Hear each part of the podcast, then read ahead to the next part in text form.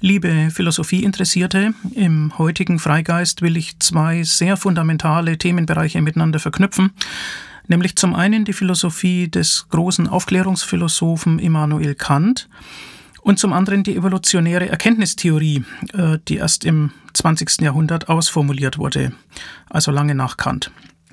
Ja, warum will ich das? Nun, zum einen ist jetzt äh, 2024 ein Kant-Jahr. Immanuel Kant wurde 1724, also vor 300 Jahren, geboren. Das wird sicherlich äh, zu vielen Veröffentlichungen, Sondersendungen, Zeitungsartikeln und so weiter im Lauf dieses Jahres führen. Ähm, ein Büchlein, äh, das schon im letzten Jahr erschienen ist, äh, will ich dann auch nennen und empfehlen äh, und einen knappen Überblick über Kants Hauptwerke geben. Ja, und zum anderen müssen wir uns dann äh, ja immer fragen, ähm, ob wir denn Kant oder inwieweit wir Kant heute noch folgen sollen, insbesondere im Bereich der Erkenntnistheorie. Die ist ja Gegenstand seines bekanntesten Hauptwerks, der Kritik der reinen Vernunft. Und da bietet sich eben als Kontrastmittel sozusagen oder ja als Vergleich eben äh, die evolutionäre Erkenntnistheorie an die ja von philosophischen Naturalisten und von kritischen Rationalisten und von evolutionären Humanisten ähm, heute weit überwiegend vertreten wird und ähm, naja, die so als aufgeklärter Kenntnisstand unserer Zeit gelten kann. Und es ist vielleicht ganz spannend, äh, diese beiden Zugänge zur Erkenntnistheorie miteinander zu vergleichen und aufeinander zu beziehen. Ja, also zunächst zu Kant. Ähm, er hat ein ungeheuer reichhaltiges Lebenswerk äh, hinterlassen. Äh, das aber durch einen hohen systematischen Anspruch zusammengehalten wird. Ähm, dieses Gedankengebäude ist sehr einflussreich bis heute in der akademischen Philosophie an den Universitäten. Der Einstieg äh, ist schwierig, einerseits ähm, durch die präzise, aber etwas komplizierte Kantsche Sprache, aber eben auch ähm, ja, durch die weit verästelte Systematik seiner Gedanken. Ähm, also wenn man nicht ohnehin schon Philosophie studiert, dann ist es vielleicht äh, gar nicht so leicht, da einen Zugang zu finden. Ähm, deswegen will ich darauf hinweisen, dass mir kürzlich ein kleines Büchlein äh, begegnet ist, das ich sehr empfehlen kann, ähm, weil es nämlich einen treffenden Überblick gibt und das nur auf 100 Seiten. Das Büchlein ist von Claudia Blöser und heißt schlicht und einfach Immanuel Kant. Es ist erschienen in der Reihe von Reklam im Reklamverlag 100 Seiten heißt diese Reihe, also die, die Büchlein haben alle nur 100 Seiten. Und die Frau Blöser ist Philosophieprofessorin an der Universität Augsburg, kennt sich mit Kant äh, sehr gut aus und äh, es ist tatsächlich gelungen, das Ganze leicht lesbar zu schreiben, ohne die Kantschen Kerngedanken zu verflachen. Also es erschließt uns äh, sozusagen die innere Systematik seines Lebenswerks und ähm, also das auf 100 Seiten zu schaffen, das halte ich für eine große Leistung. Bin froh, dass es das Büchlein gibt. Ja, da wird also zunächst ähm, der Werdegang Kants äh, skizziert, äh, das sogenannte vorkritische Kant äh, bis etwa 1770, also vorkritisch heißt, bevor er seine drei großen Kritiken äh, verfasst hat. Ähm, er hat dann jahrelang intensive Arbeit ähm, äh, also die Frage ist, ob das heute an Universitäten so noch möglich wäre. Er hat jahrelang intensive Arbeit investiert ähm, an den Grundfragen der Metaphysik und der Erkenntnistheorie und dann erschien 1781 in erster Auflage die Kritik der reinen Vernunft. Die hat dann 1787 eine zweite Auflage erlebt und ähm, das wird oft zitiert. Die erste Auflage wird immer mit Groß A und die zweite mit Groß B bezeichnet, wenn man das mal irgendwo zitiert sieht. Und worum geht's da? Es geht um eine Untersuchung des Vernunftvermögens des Menschen und seiner Grenzen und geklärt werden soll die Rechtmäßigkeit von Erkenntnisansprüchen, von Erkenntnisansprüchen der reinen Vernunft und ähm, in einer juristischen Metapher, Kant hat juristische Metaphern geliebt, könnte man sagen, die reine Vernunft, die steht da vor Gericht, ähm, die soll da also geprüft werden, ähm, was sie denn kann. Und das Besondere an diesem Gerichtshof ist, dass die Vernunft gleichzeitig Angeklagte und Richterin ist. Denn wie sonst soll man die, die reine Vernunft äh, bewerten? Natürlich auch wieder mit Vernunft. Das heißt, im Titel Kritik der reinen Vernunft ähm, ist die Vernunft sowohl Genitivus subjectivus als auch Genitivus objectivus. Genitivus subjectivus heißt Kritik der reinen Vernunft. Naja, die reine Vernunft ist es, die die Kritik übt, aber Genitivus objectivus, äh, sie ist eben gleichzeitig Gegenstand der Kritik. Kann das gut gehen? Naja, das ist äh, umstritten bis heute, insbesondere die Rolle, die die Empirie dabei spielt. Wir reden jetzt hier dauernd von Vernunft, aber es geht ja um Erkenntnis. Ähm, also da würde man an Empirie, an Erfahrungswissen denken. Das wird bei Kant aber gleichsam eingehegt ähm, in Erkenntnisstrukturen, die das erkennende Subjekt bereits mitbringt. Nun muss man wissen, vor Kant gab es zwei große Traditionen in der Erkenntnistheorie. Zum einen den Rationalismus, der die Verstandestätigkeit ähm, als Quelle menschlicher Erkenntnis betont, was insofern plausibel ist, als die Sinne ja täuschen können. Und äh, was gestattet uns denn eine kritische Prüfung? Naja, das ist natürlich das Nachdenken. Ähm, also das ist die Ratio, der Verstand. Das unterscheidet uns äh, vom Tier. Ähm, davon war man jedenfalls jahrhundertelang überzeugt. Insbesondere in Kontinentaleuropa sind da die Vordenker zu finden. René Descartes, ähm, Gottfried Wilhelm Leibniz und auch Christian Wolff, ähm, ein Lehrer Kants, äh, der ja sozusagen die rationalistische Tradition an Kant herangebracht hat. Und dann gibt es zum Zweiten eben den Empirismus, der ganz im Gegenteil auf Beobachtungen setzt, ähm, mit der Intuition, naja, wenn man die Welt kennenlernen will, dann muss man schon hinschauen. Ähm, da ist also die Wahrnehmung entscheidend, ähm, die menschliche Sinnestätigkeit. Und äh, das ist eine Tradition, die in der Philosophie insbesondere auf den britischen Inseln äh, gepflegt wurde, etwa bei Francis Bacon, äh, dann aber auch bei John Locke ähm, und bei dem großen schottischen Aufklärungsphilosophen David Hume. So, und Kant bringt nun beides zusammen, ähm, empiristische und rationalistische Ideen. Und das macht er durch einen neuen Dreh, durch einen systematischen Dreh, den er selbst als kopernikanische Wende in der Philosophie bezeichnet, nämlich seine Transzendentalphilosophie. Dabei ist der Witz, dass er fragt nach den Bedingungen der Möglichkeit von Erkenntnis überhaupt. Also nicht äh, sozusagen anhand einzelner Erkenntnisse, was ist denn da verlässlich oder so, sondern was sind die Bedingungen der Möglichkeit von Erkenntnis. Das heißt, welchen Strukturen müssen denn Wahrnehmungsinhalte genügen, damit wir sie mit Recht als Erkenntnis über die Außenwelt betrachten können.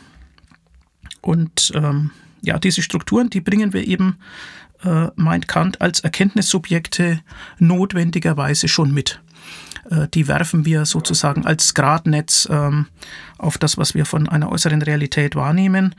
Ähm, wobei das nicht im Sinne eines radikalen Konstruktivismus äh, zu verstehen ist. Also das ist ja eine Denkschule, die auch erst viel später entstanden ist, sondern Kant, Kant geht es gewissermaßen um die, um die logischen Bedingungen, denen die Inhalte des Wahrgenommenen genügen müssen, äh, damit wir sie etwa zu äußeren Objekten fügen können.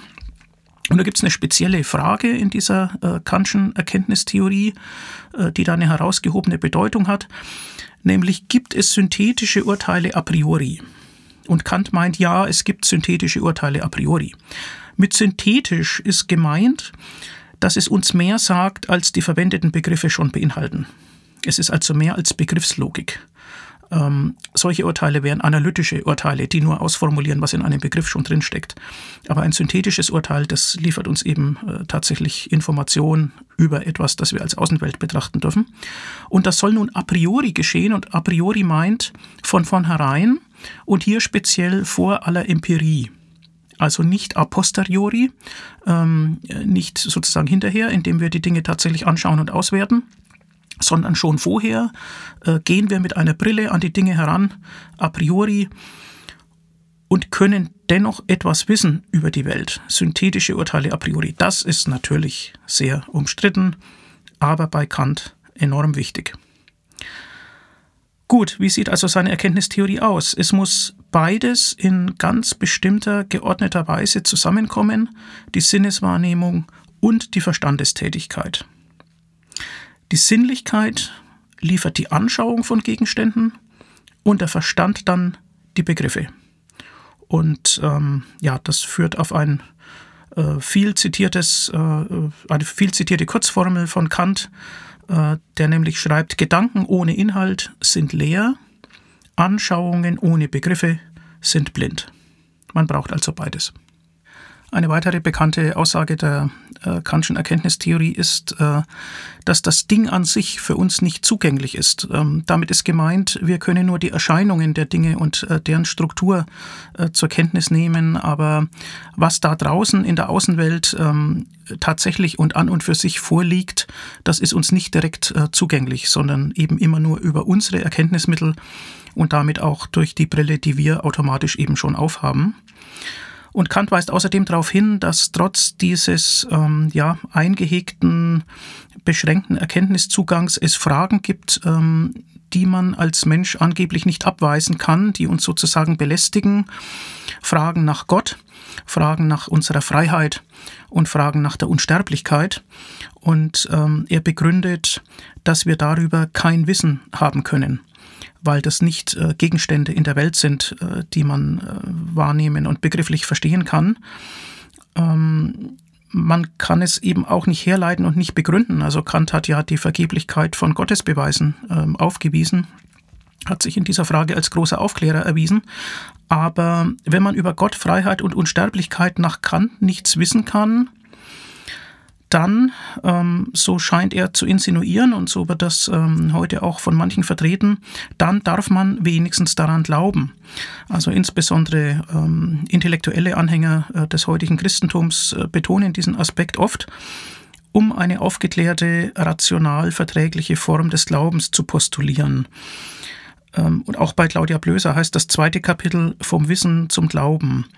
Die Argumente, die da stehen, sind aber die Argumente Kants. Also es ist insofern eine, eine faire Darstellung ähm, der Kantschen Gedanken. Und Kant hat ja auch später noch eine Schrift verfasst mit dem Titel Die Religion innerhalb der Grenzen der bloßen Vernunft.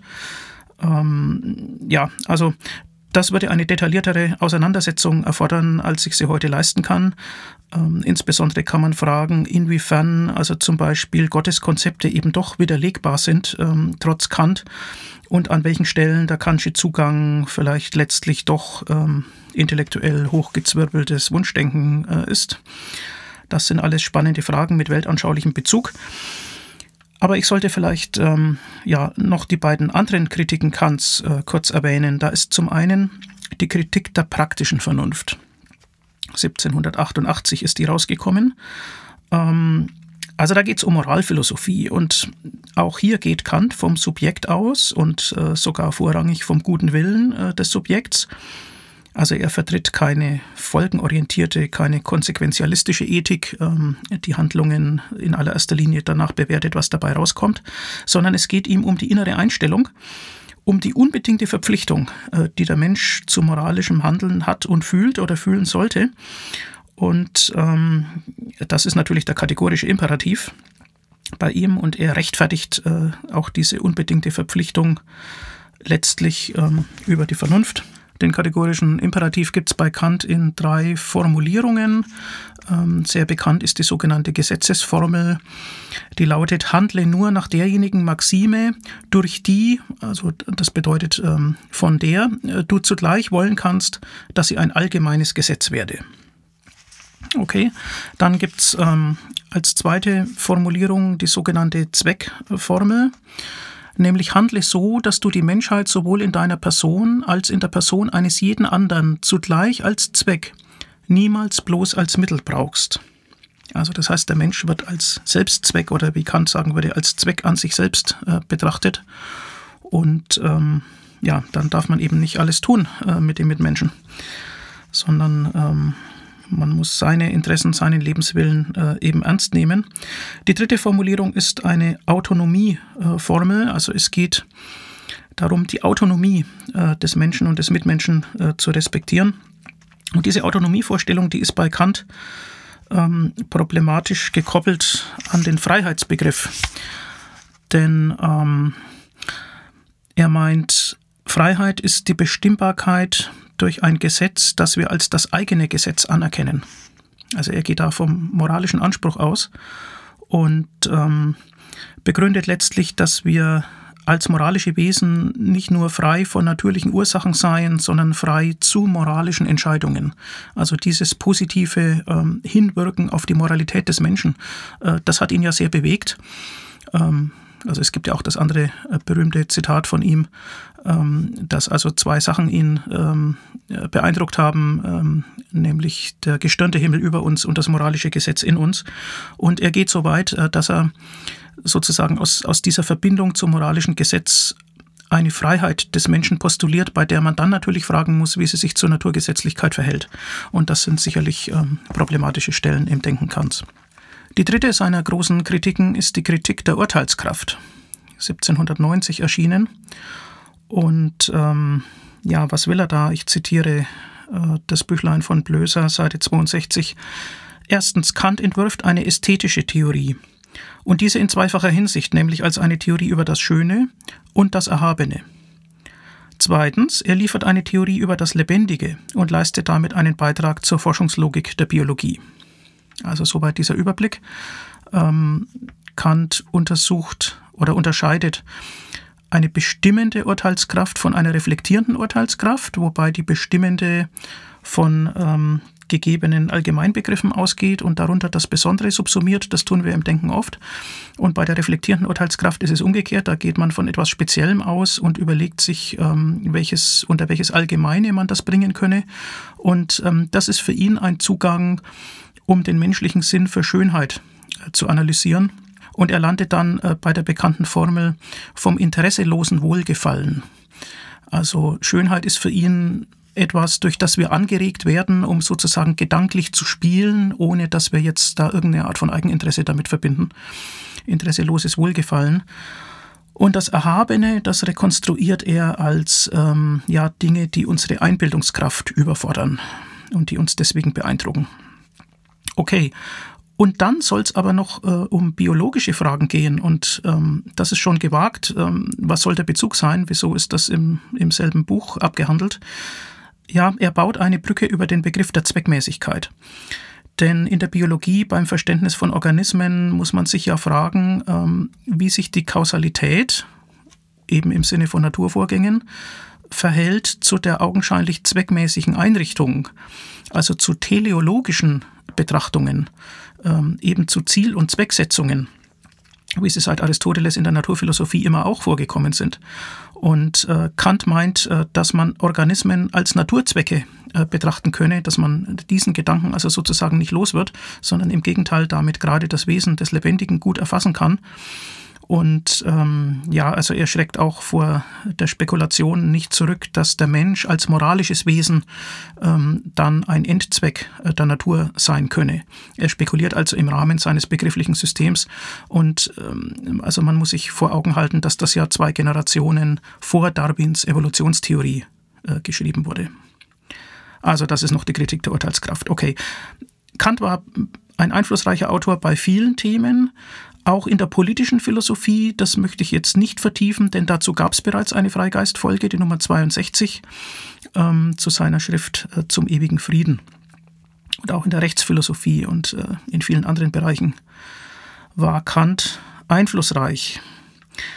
Nun ist vieles daran sicherlich aus heutiger Sicht angreifbar, außer man würde sich zwingen, auch heute noch mit dem eigenen Denken also sozusagen gewaltsam innerhalb des Kantschen Systems zu bleiben. Aber warum sollte man das tun? Das wäre ja ein dogmatischer Kantianismus und äh, Dogmatismus war Kant selber tatsächlich fremd. Ähm, insofern, ja, lasst uns Kants Hinterlassenschaft kritisch betrachten. Schon in den Kernstücken seiner Erkenntnistheorie ähm, gibt es Probleme. Das einfach so zu übernehmen, wäre unangemessen. Ich habe das vorhin ja nicht äh, sehr detailliert erläutert, aber es gibt bei ihm Anschauungsformen, nämlich Raum und Zeit. Was wir als ähm, Erkenntnisinhalte über die Außenwelt sozusagen vor Augen haben, ist raumzeitlich strukturiert. Das sieht er sehr klar. Und er führt sogenannte Kategorien ein, zwölf Kategorien, die bei ihm äh, in einer Kategorientafel vorkommen, als Begriffe des reinen Verstandes. Ähm, das sind also letztlich Strukturmerkmale, so etwas wie Kausalität äh, ist das bekannteste, was oft äh, diskutiert wird. Oder Wechselwirkung oder Einheit und Vielheit ähm, und solche Dinge. Und die meint er begründen zu können innerhalb seines Systems. Und nun ist es ja so, dass wir zur Beschreibung ähm, des Verhaltens von Dingen, die wir in der Außenwelt wahrnehmen, Wissenschaft betreiben können und betrieben haben und dabei tolle Ergebnisse äh, zustande kamen, in der Physik insbesondere. Und auch zu Kants Zeit gab es ja schon eine sehr leistungsfähige Physik, nämlich die Newtonsche Physik, also die mathematisch formulierten Grundlagen der klassischen Mechanik. Und die meint er mit einem Gewissheitsanspruch aus seinen erkenntnistheoretischen Betrachtungen gleichsam herleiten zu können. Also in der Newtonschen, Physik sind sozusagen die Begriffe und die Strukturen äh, aufgehoben, die er als Bedingungen der Möglichkeit von Erkenntnis äh, sozusagen mit Notwendigkeitsstatus äh, ausstatten will. Das heißt, äh, bei Kant meint man, man hätte jetzt sicheres Wissen gewonnen über die Struktur der materiellen Welt, insbesondere über die universelle Gültigkeit der euklidischen Geometrie, wie das eben in der Newtonschen Physik realisiert ist. So, nun haben wir unterdessen aber die Physik des 20. Jahrhunderts. Und da gab es zwei große Revolutionen, die Relativitätstheorie und die Quantentheorie. Und die Relativitätstheorie erweist nun die euklidische Geometrie als einen idealisierten Spezialfall für flache Räume. Der physikalische Raum ist jedoch in einem mathematischen Sinne gekrümmt.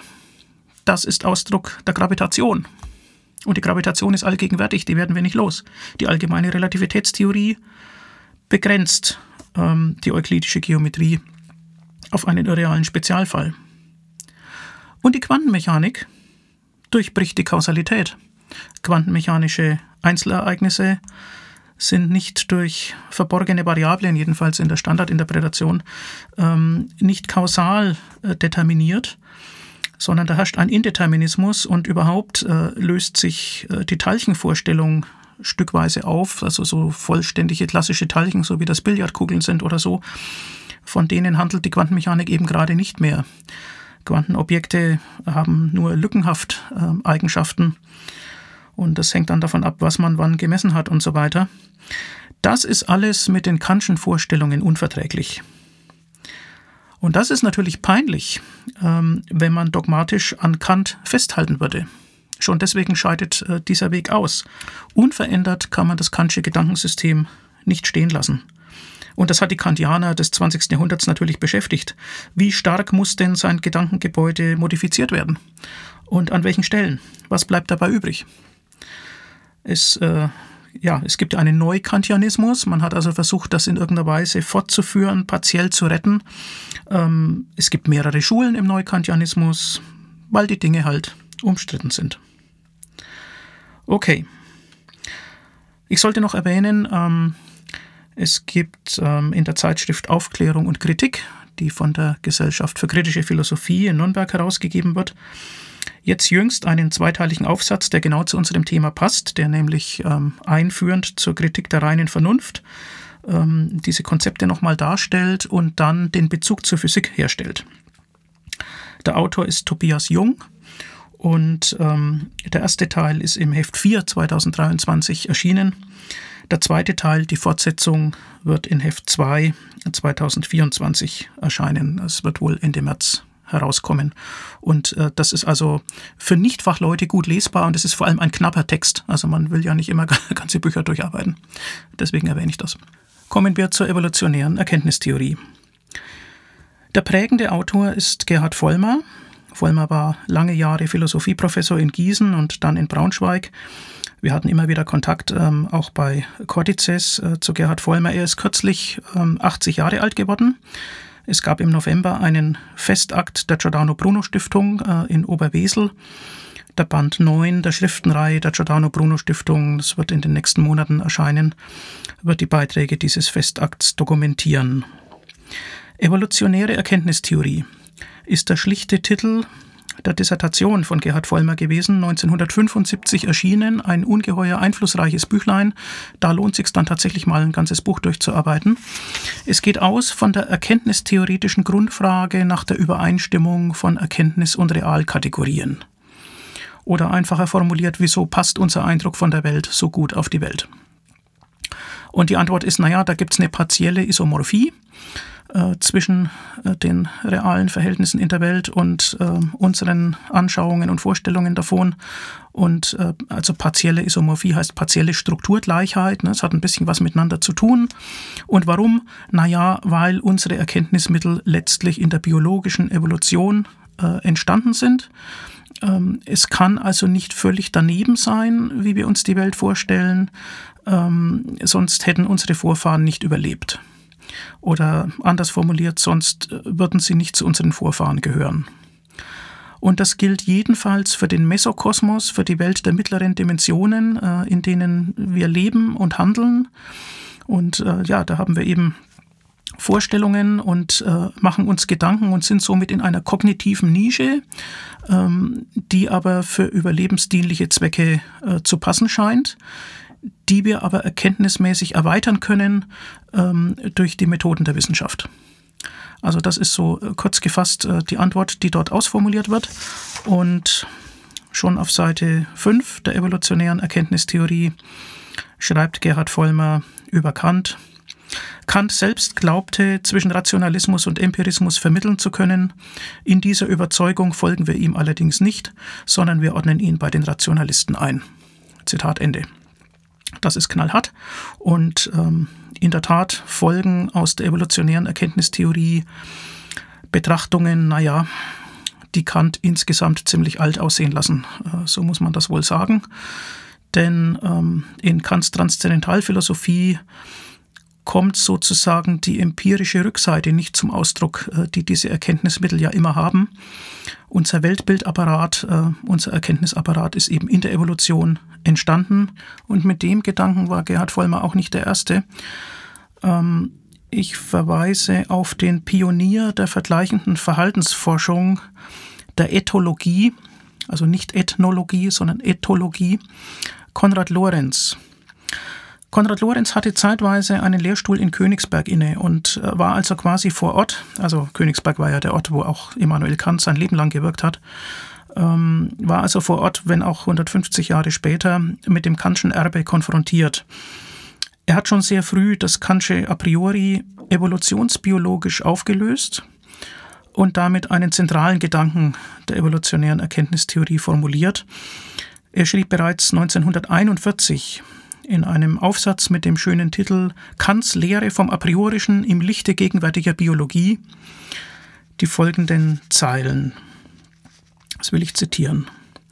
Für den Naturforscher ist es Pflicht, den Versuch der natürlichen Erklärung zu machen, ehe er sich mit der Heranziehung außernatürlicher Faktoren zufrieden gibt, und diese Pflicht besteht in vollem Maße für den Psychologen, der sich mit der von Kant entdeckten Tatsache auseinandersetzen muss, dass es so etwas wie a priorische Denkformen gibt.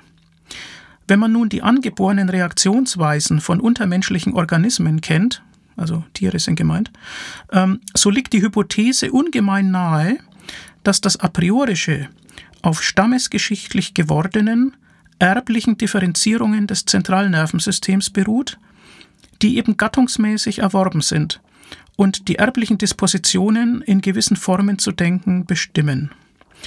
Man muss sich klar darüber sein, dass diese Auffassung des A priorischen als Organ die Zerstörung seines Begriffes bedeutet. Etwas in stammesgeschichtlicher Anpassung an die Gesetze der natürlichen Außenwelt entstandenes ist in gewissem Sinne a posteriori entstanden, wenn auch auf einem durchaus anderen Wege als dem der Abstraktion oder der Deduktion aus vorangegangener Erfahrung. Und weiter, für die Wesensart heutiger Naturforschung ist das Verlassen des transzendentalen Idealismus so bezeichnend, dass sich eine Kluft zwischen Naturforschern und Kantphilosophen aufgetan hat. Zitat Ende. Ja, also diese Kluft, die bezeichnet gerade die unterschiedlichen Herangehensweisen. Will man im Kantschen Schematismus stecken bleiben oder betrachtet man die Naturgeschichte?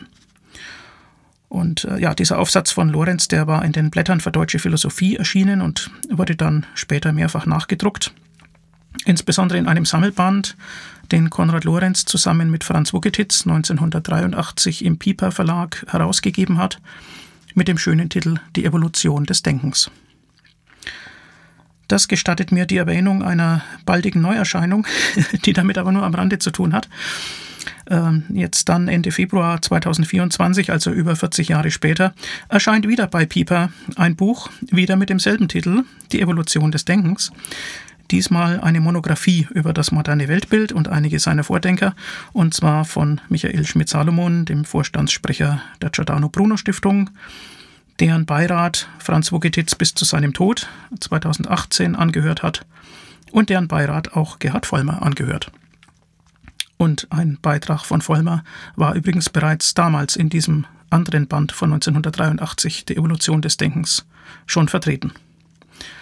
Es passt also alles zusammen. Und damit zurück zur evolutionären Erkenntnistheorie. Schon von Konrad Lorenz konnte man lernen, dass unsere Erkenntnisstrukturen ontogenetisch a priori, aber phylogenetisch a posteriori sind. Also in dieser schönen Formel wird das oft zusammengefasst. Ontogenetisch heißt ja bezogen auf die Ausprägung der Fähigkeiten des Individuums. Das ist also das, worum sich die Entwicklungspsychologie kümmert. Da ist es a priori für den Einzelnen vorgegeben. Aber phylogenetisch, also stammesgeschichtlich, ähm, sind unsere Erkenntnisstrukturen eben Ergebnis der biologischen Evolution. Gerhard Vollmers Hauptwerk Evolutionäre Erkenntnistheorie hat damals ähm, Ende der 70er Jahre und in den 80er Jahren natürlich tiefgreifende Debatten ausgelöst ähm, in der Gemeinschaft der Philosophen. Daraus sind weitere Beiträge entstanden und äh, es gibt tatsächlich eine zweibändige Veröffentlichung dann von Gerhard Vollmer unter dem Titel Was können wir wissen? Übrigens eine der Kantschen Grundfragen. Ähm, Band 1, die Natur der Erkenntnis und Band 2, die Erkenntnis der Natur. Und ähm, in diesem ersten Band, die Natur der Erkenntnis, ähm, eben Aufsätze aus den 80er Jahren, gibt es einen Aufsatz, der heißt Kant und die evolutionäre Erkenntnistheorie. Heißt also genauso wie diese Podcast-Folge. Ähm, das ist ein sehr gründlich ausgearbeiteter Aufsatz, 50 Seiten lang, ähm, der sich genau mit Einwänden von Kantianern auseinandersetzt und der die Leistungsfähigkeit der evolutionären Erkenntnistheorie ähm, gegenüber dem Kantschen System betont. In diesem Aufsatz geht es insbesondere um folgende Fragen. Ähm, kann man erkenntnistheoretische Ansätze denn miteinander vergleichen? Ist das legitim und in welcher Hinsicht? Ähm, liegt nicht bei Kant eine Selbstbeschränkung seines Ansatzes vor? Denn er hat ja immer äh, sozusagen die erwachsenen, intellektuell voll ausgereiften, äh, letztlich Europäer im Blick und deren Verstand und Vernunft. Also da geht es nicht um Kinder, es geht nicht um Demente, es geht nicht um den Neandertaler und so weiter.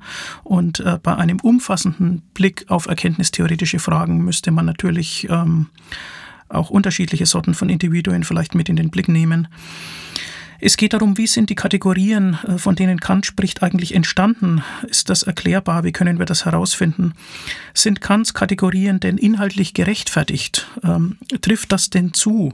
Warum gerade diese Anschauungsformen und Kategorien, äh, die bei ihm ausgeführt sind? Und das endet dann äh, in einer ja, über drei Seiten hinweggehenden tabellarischen Gegenüberstellung äh, der verschiedenen Kennzeichen, Eigenschaften und äh, Leistungen einerseits des Kantschen Systems und andererseits der evolutionären Erkenntnistheorie.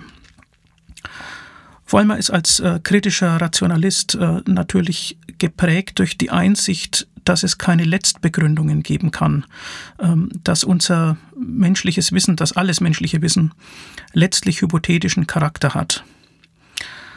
Ich kann diesen langen Aufsatz nicht vollständig wiedergeben, nur beispielhaft will ich zwei Stellen zitieren. Er schreibt Seite 193. Weder die Kategorien noch die Prinzipien des Verstandes sind notwendig im Sinne notwendiger Geltung. Synthetische Urteile a priori im Sinne Kants gibt es nicht. Das Problem, das er zu lösen versuchte, existiert also überhaupt nicht. Im Rückblick hat es sich als Scheinproblem erwiesen. Heute kann die Idee perfekten faktischen Wissens nur noch als regulative Idee benutzt werden, wenn es darum geht, aus didaktischen Gründen lehrreiche Probleme, sozusagen Gedankenexperimente, zu entwerfen. Wie würden wir perfektes Wissen erklären, wenn es welches gäbe? Und dann noch äh, Seite 193 weiter unten bis 194. Nach der evolutionären Erkenntnistheorie sind einige Anschauungsformen, Begriffe und Prinzipien wenn auch nicht unbedingt die kantischen, genetisch bedingt angeboren, uns mit unserer Existenz eingepflanzt, ontogenetisch a priori und für Wahrnehmung und Erfahrung bestimmend.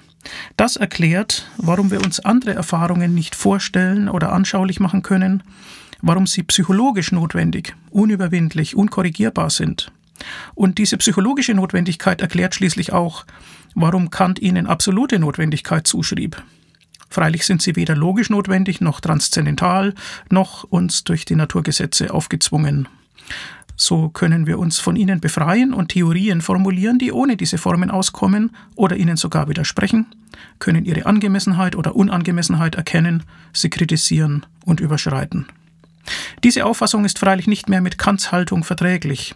Er betont mehrfach, sein Anliegen sei nicht die empirische Psychologie, welche die Entstehung von Erkenntnis untersucht, sondern vielmehr eine rationale Kritik, die Reichweite und Grenzen menschlicher Erkenntnis untersucht. Aber Kants hoher Anspruch konnte einfach nicht eingelöst werden. Nach der Reichweite vollkommenen faktischen menschlichen Wissens können wir immer noch fragen. Aber unsere ehrliche Antwort muss recht bescheiden ausfallen. Solches Wissen gibt es nicht. Zitat Ende. Ja, und hier endet auch meine Betrachtung des Themas.